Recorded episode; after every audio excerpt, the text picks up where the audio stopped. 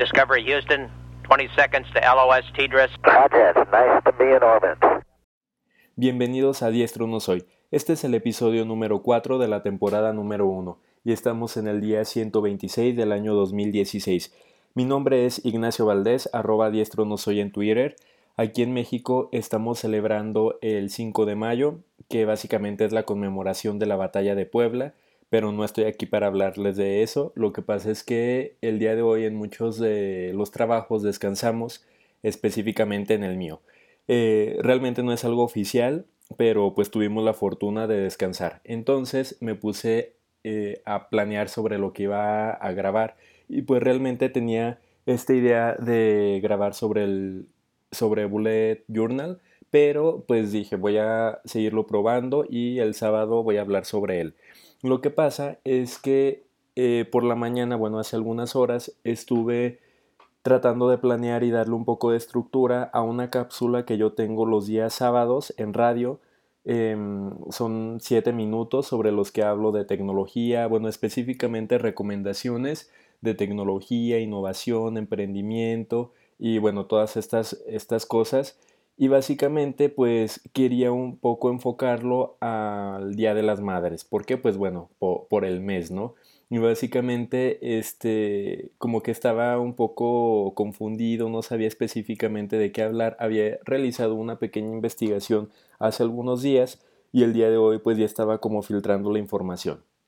Eh, lo que pasa es que el viernes pasado estaba mm, en el ordenador y un poco como tratándome de distraer, empecé, o bueno, visité la página esta de Google Venture, que básicamente es como toda una, ¿cómo le puedo decir? Eh, se especializan o se, se, básicamente se enfocan a invertir en empresas que mm, pues tienen como algún futuro, es decir, para ellos, que son interesantes para ellos y pues hicieron hace unos meses, me parece, una, un rediseño de su marca. Voy a entrar a su página, a su sitio web y estaba leyendo sobre cómo el equipo de Material Design, que bueno, a mí en lo personal me gusta muchísimo, no porque use Android, sino me parece que ha sido como un gran aporte y como otra perspectiva de ver ciertos términos en diseño, eh, pues esto llevado a las interfaces. Entonces, eh, este equipo eh, ayudó a desarrollar toda como la imagen corporativa y el rediseño, el branding de, de Google Venture. Después, mm, estoy tratando de entrar a...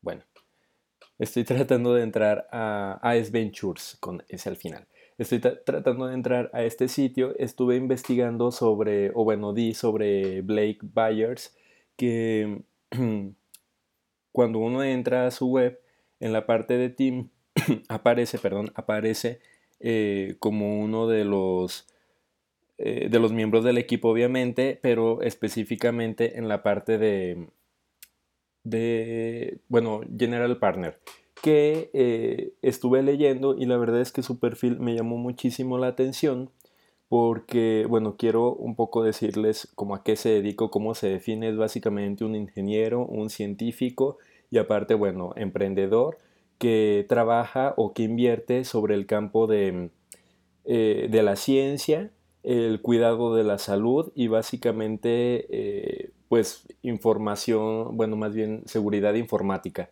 Entonces esto lo alinea y, son básicamente las inversiones productos que tienen como estas tres partes, ¿no? Entonces la verdad es que a mí me llamó muchísimo la atención todo esto, como de la parte, por ejemplo, de una tecnología básica como podría ser cualquier aplicación, por ejemplo, de productividad. Eh, él dice, o sea, no me interesa eso, me voy a la parte biomédica y pues también en algunos casos, por ejemplo, espacial, como podría ser el caso de Elon Musk, por ejemplo. O sea, cómo mejorar la vida eh, en otro planeta, la vida interplanetaria. Y justamente él habla de la, del siguiente paso en la evolución del hombre sería este. Pero, pues leyendo sobre todo esto, eh, dije, creo que debería la próxima sesión en radio hablar sobre o tocar alguno de estos temas, pero también pues tendría que relacionarse con eh, el Día de las Madres. Entonces dije, ¿cómo voy a, hacer esto? Estuve investigando y también escuchando algunos podcasts eh, que específicamente fue eh, mm, mm, mm, tecnologistas, la parte de WhatsApp, Twitter, presente y futuro, y un capítulo también de eh, Hablo Geek, pero ahorita no recuerdo, fue el capítulo que habla sobre una mesa eh, y cómo genera, pues digamos, como una disrupción, ya que son como, como muebles conectados este, y pues bueno, al final tiene la idea como conectados entre sí, pues por medio de internet o algo así. Em, entonces estuve eh, escuchando esto y de pronto como que tuve la pregunta de, a ver, ¿cómo es posible que existen tal vez, no sé, aplicaciones, por ejemplo, como el Tinder para eh, grupos, por ejemplo, a luego otros desarrollos como podría ser estos que se relacionan con, con la mejora en el organismo de las personas por medio de la tecnología. O sea, un poco como la discrepancia en la innovación. Esto pues realmente podría ser también en otro sentido como desarrollar productos exclusivos. ¿Por qué? Pues por el simple hecho de, dar a, un usuario lujo a, o no sé, diseñar nuevos eh, sistemas de alimentación para personas que realmente no tienen forma de comer, ¿no? O sea, como cuestiones tan básicas a cuestiones realmente eh, pues de vida o muerte, ¿no? Entonces me vino a la mente eh, un pequeño, creo que fue en Canvas, un pequeño video en Canvas que hizo Ofelia Pastrana, donde hablaba sobre cómo en la actualidad estamos prácticamente en el momento pues de mayor tranquilidad en el mundo o nosotros como sociedad porque no hay tantas guerras, porque bueno, hay prácticamente paz. Entonces, eh, esto me dice, o sea, como un poco de, bueno, mm, los momentos de guerra es en los cuales había una mayor innovación eh, cuando existía las mejores ideas, por ejemplo, ¿no? Entonces, eh, esto bueno, claro, también depende de en qué momento era la guerra, los eh, estratos sociales, la parte geográfica, todo esto. Pero llevándolo a unas conversaciones que teníamos con un, con, un amigo, eh, el concepto de la autorrealización, o sea, cómo en la actualidad pues no hay guerra, no hay necesidad por cubrir como todas estas necesidades elementales, y si nos vamos a la pirámide de Maslow, como el concepto de la autorrealización es en esta generación, creo yo, lo que pues está más enfocada, es decir, esta generación se está enfocando más a autorrealizarse que a, a satisfacer las necesidades básicas. ¿Por qué? Porque nosotros como civilización, pues ya, o bueno, nuestros antepasados ya, ya han investigado, ya se han enfocado en eso. Entonces prácticamente en mucho de, las sociedades esto ya se tiene totalmente cubierto. Ahora, eso me da a pensar que probablemente la próxima generación pues ya no esté enfocada a esta parte de autorrealización y em, de alguna forma estará enfocada más en los aspectos tal vez de cuidado de planeta o y todo esto se democratice, o sea, no porque em, en la actualidad no se tome en cuenta, pero la verdad es que no es algo que le llegue a las masas, ¿no? Entonces, mm, pensaría que, justamente esta nueva eh, generación Z, pues va a estar eh, preocupándose por esto. También se me viene a la mente esta mm, carta que hace Mark Zuckerberg a su hija, ¿no? O sea, cómo va a aspirar ella a un mejor futuro donde seguramente todas las muertes por causas de salud, por infecciones, por, no sé, cáncer, pues ya sea algo del pasado y, bueno, o simplemente a ella le toque como estar eh, preocupándose por dar esas soluciones y no por cuestiones de autorrealización, ¿no? O aspectos tal vez artísticos o creativos. Bueno, no porque eso no sea creativo, pero bueno, saben a qué me refiero. Entonces dije, bueno, tengo que dar algunas recomendaciones para esta... Mm, ah, bueno, también me estoy adelantando un poco. Lo que pasa es que estas pequeñas cápsulas que tengo cada 15 días, de pronto me preguntan, ah, bueno, no está, ¿sobre qué hablaste? No está en podcast o bueno, no alcancé a, escucharte porque bueno, también el, eh, la parte de radio pues no es como ahora tan común, ¿no? Normalmente ya no se escucha tanto la radio. Entonces, este, les digo, bueno, ahorita no está en podcast, los, los programas seguramente son grabados, pero no, no están en una cuenta. Entonces dije, bueno, voy a hablar sobre estos temas que esté tocando en Diestro No Soy tal vez uno o dos días antes y mm, para decir, bueno, no los puedes escuchar aquí, pero acá en este otro canal sí van a estar.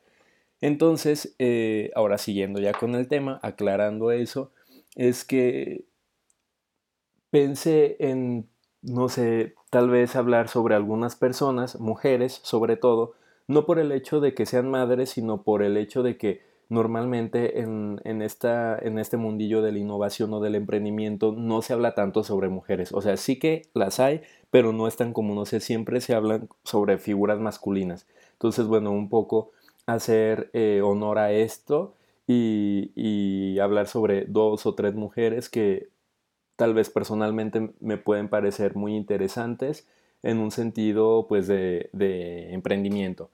Y pues claro que con lo que ya había hablado eh, antes sobre Blake Byers, estuve buscando a esta figura similar un poco eh, y encontré a Neri Oxman. Básicamente la encontré en una eh, conferencia o en una pequeña, pequeña charla que dio en TED y hablan, esto también van a estar seguramente en las notas del episodio del podcast en diestronosoy.com. Ah, que ya también estamos estrenando sitio. Entonces, este, estamos, bueno, estoy estrenando sitio. Ella, Neri Oxman, es una diseñadora y arquitecta que nació en Israel y actualmente, pues bueno, tiene como todo su emprendimiento que, mm, bueno, en un momento hablaré sobre él, pero sobre este emprendimiento, pero eh, también es profesora en MIT específicamente en el Media Lab, que es eh, bueno, un laboratorio en, ¿cómo lo podré decir? Bueno, en, la, en arquitectura.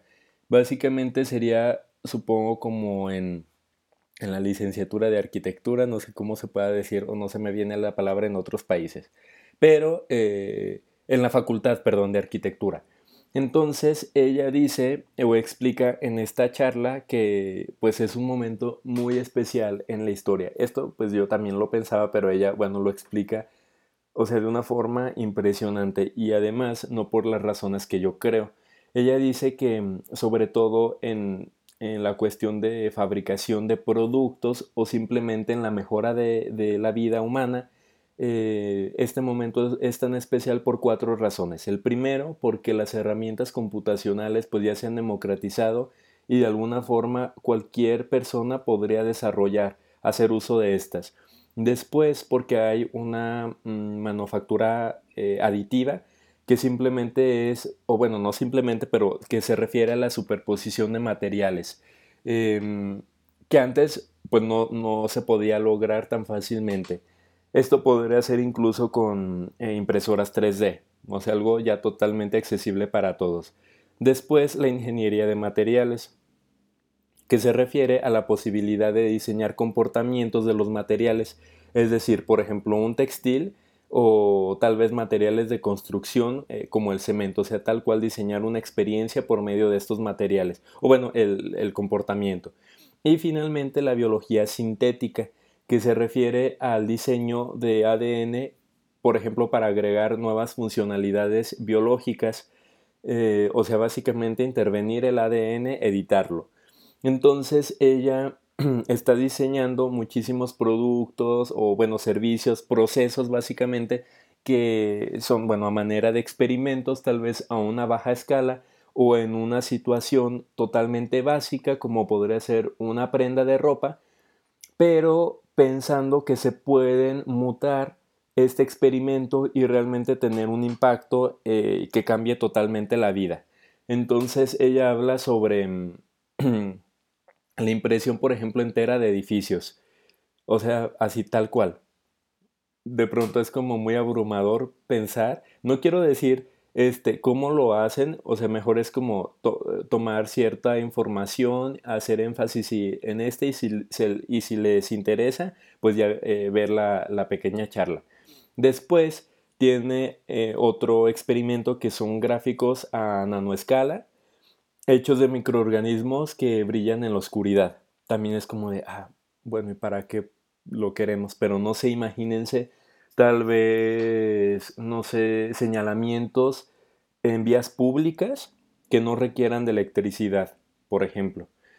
Otro podría ser em, un desfile de moda, intervino con Iris Van Herpen, que este, hizo, o bueno, se le pidió que hiciera una capa y una falda, pero es como una segunda piel, o sea, está hecha en una sola pieza, no tiene costuras, eh, entonces es como un poco rígida en contornos, pero flexible alrededor de la cintura. Entonces todo esto está impresa y, pues hecha a partir de módulos, porque ella dice, por ejemplo, a ver, veamos la piel de la espalda. O sea, es tal vez con poros un poco más eh, pequeños, es más rígida la piel, pero sin embargo, la piel de la, del rostro pues tiene unos poros tal vez un poco más grandes y, es totalmente flexible. Pero es un mismo sistema, o sea, no está compuesto por partes, que es una de las premisas que ella va prácticamente a hacer durante todo su proyecto o todo su trabajo. Es, o sea, realmente muy interesante. O sea, no, no es que se hayan impreso dos pieles y se unen por medio de una costura, pues no. Después dice eh, la creación de objetos que pues no solamente se adaptan a los cuerpos humanos, en este sentido sería la indumentaria o, la prenda de la ropa, sino que se adaptan a la estructura fisiológica pues del, tejido.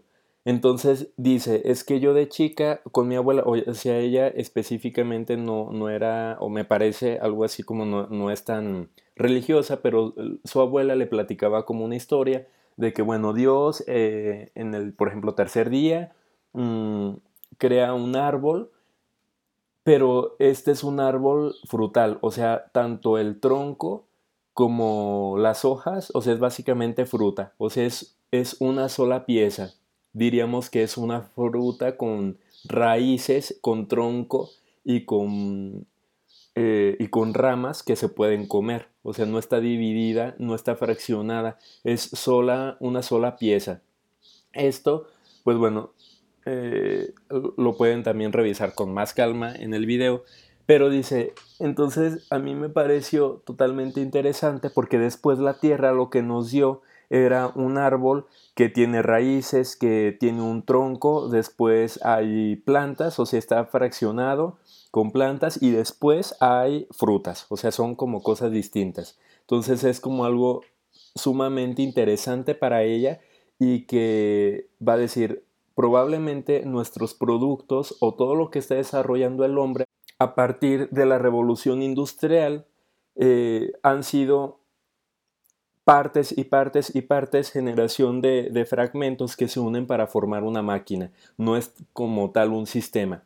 Entonces, eh, va a influenciar todo su trabajo y hacen un experimento, por ejemplo, con, que es ropa para viajes interplanetarios. O sea, vean la o escuchen tal cual o sea, el, concepto.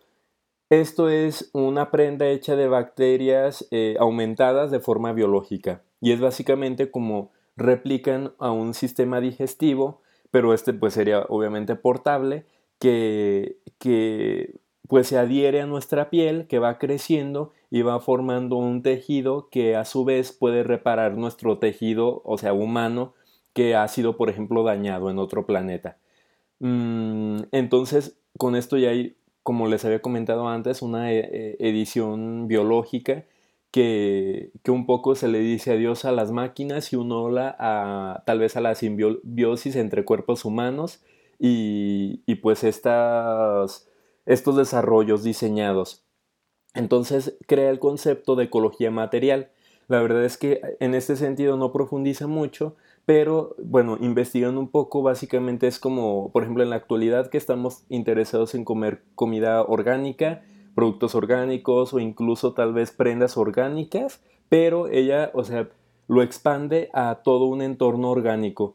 Caminar sobre cuestiones orgánicas, vivir sobre o vivir dentro de, mm, casas orgánicas, todo sería orgánico y a su vez, pues es comible, eh, no daña el entorno mm, y, realmente hace un, un experimento con, bueno, en relación a la seda, muy interesante que esto se lo tienen que ver, pero básicamente es una naturaleza inspirada en el diseño. Perdón, y habla sobre una evolución que tal vez podría ser eh, por selección natural, como pues se necesitan años y cientos de años, y probablemente el humano en este momento debería de hacer una evolución por diseño, ¿no? Entonces por eso es la naturaleza inspirada en el diseño. Realmente esto creo que es sumamente inspirador. Eh, yo voy a seguir investigando sobre ella y pues creo que da mucho para hablar este tema, incluso cada uno de sus proyectos, ¿no? Pero después la idea es hablar en esta cápsula de radio sobre Marisa Meyer y más sobre el sentido de, su rutina, o sea, qué es lo que hace ella en el día a día para pues generar o producir lo que, lo que la ha hecho tan famosa como, y, un poco también se ha dudado de si es humana o no. Esto realmente es como mucho más común creo que no es como tan... o sea, no es que no sea interesante, pero no es como algo tan, tan extremadamente raro como Blake Byers. Entonces creo que hasta aquí se quedaría el episodio de hoy. Y pues bueno, esperar al sábado para grabar el siguiente. Mm, yo por el momento tengo que terminar algunas otras cosas en la universidad. Mm, tuve una entrega parcial y tengo que hacer modificaciones sobre ese proyecto. Entonces pues Básicamente es lo que haré porque en la tarde tengo, tengo que impartir el, este laboratorio de prototipado. Entonces, pues muchísimas gracias por escucharme y hasta la próxima. Adiós.